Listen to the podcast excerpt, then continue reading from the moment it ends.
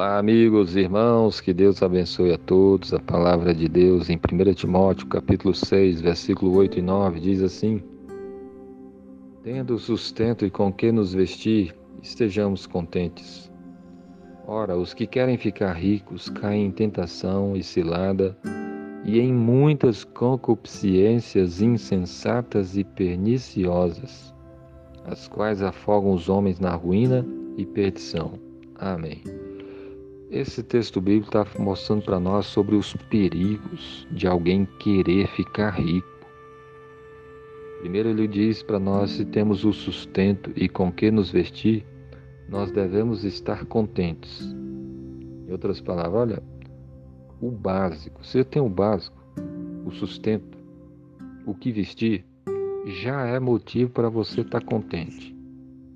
Isso porque a coisa mais importante é ter Jesus. Ele está falando com os crentes, com Timóteo, que era crente. E alguém que crê em Jesus é, é alguém que tem o perdão dos pecados, tem a vida eterna, tem a salvação, tem as coisas que dinheiro nenhum pode comprar. E tem as verdadeiras riquezas porque são as riquezas eternas. Dinheiro, bens materiais, tudo isso vai ficar para trás. Mas aquele que crê em Jesus tem a vida eterna, tem um tesouro eterno, algo que nada nesse mundo pode se comparar, e nem ladrão roubar, e nem ferrugem corroer, são os tesouros que duram para sempre. Por isso você precisa crer em Jesus e estar firme com Ele. E aí Paulo falando assim, ó, você que crê em Jesus, se você tem o que comer, você tem o que vestir, pronto, esteja contente. E aí ele continua dizendo, ora, os que querem ficar ricos caem em tentação o desejo de adquirir riquezas faz com que muitas pessoas caiam na tentação, caiam em ciladas e cilada, e em muitas concupiscências insensatas e perniciosas. Ele fala de desejos insensatos, desejos tolos, pessoas que não têm entendimento.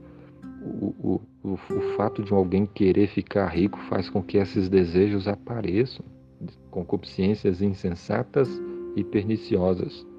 E aí Paulo diz: os quais afogam os homens na ruína e perdição. Para para pensar, por exemplo, em alguém que está se afogando, né?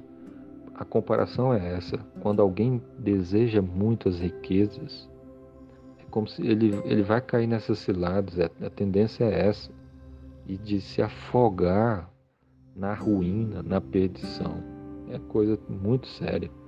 Por isso, o ensinamento bíblico é para você crer em Jesus e se contente com o que você tem. Tenha o que, tendo o sustento e com que vestir, isso já é motivo para você se alegrar.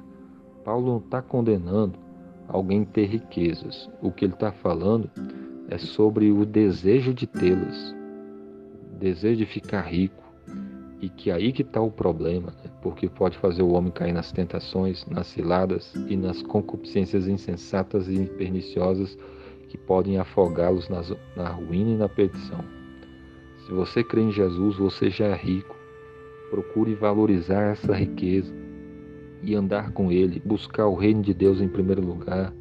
Se Deus conceder riquezas para você, saiba usá-las, não coloque nelas o seu coração mas saiba usá-las com humildade, botando o reino de Deus em primeiro lugar e fazendo bom uso dela para a glória de Deus.